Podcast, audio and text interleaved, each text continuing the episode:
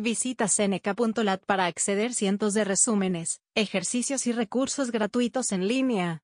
Seneca.lat es una plataforma divertida y gratuita con recursos educativos gratuitos. ¿Puedes aprender dos veces más rápido en Seneca.lat? Visita Seneca.lat. Hola, buenos días a todos y bienvenidos al podcast Seneca. En este podcast vamos a aprender sobre ecosistemas diferentes.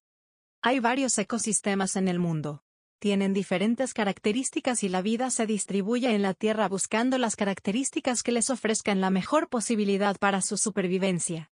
La selva tropical. Se desarrolla cerca del Ecuador. La temperatura promedio es entre los 25 y los 30 grados. Tiene niveles altos de pluviosidad, entre los 250 a 400 centímetros al año. Está dominada por enormes árboles perennifolios de hojas anchas.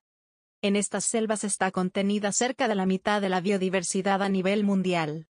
Bosque tropical caducifolios. Se encuentra ligeramente alejado del Ecuador. Tiene épocas secas y épocas húmedas bien marcadas. Normalmente se domina por árboles caducifolios. Esto significa que en épocas secas los árboles pierden todas sus hojas. Bosque tropical de arbustos. El bosque tropical de arbustos y sabana se desarrolla a los límites del bosque tropical caducifolio. La lluvia es escasa, con menos de 30 centímetros de precipitación. Presenta árboles caducifolios pequeños con espinas y espaciados. Desiertos. Tienen latitudes mayores a los 30 grado N y 30 grado S.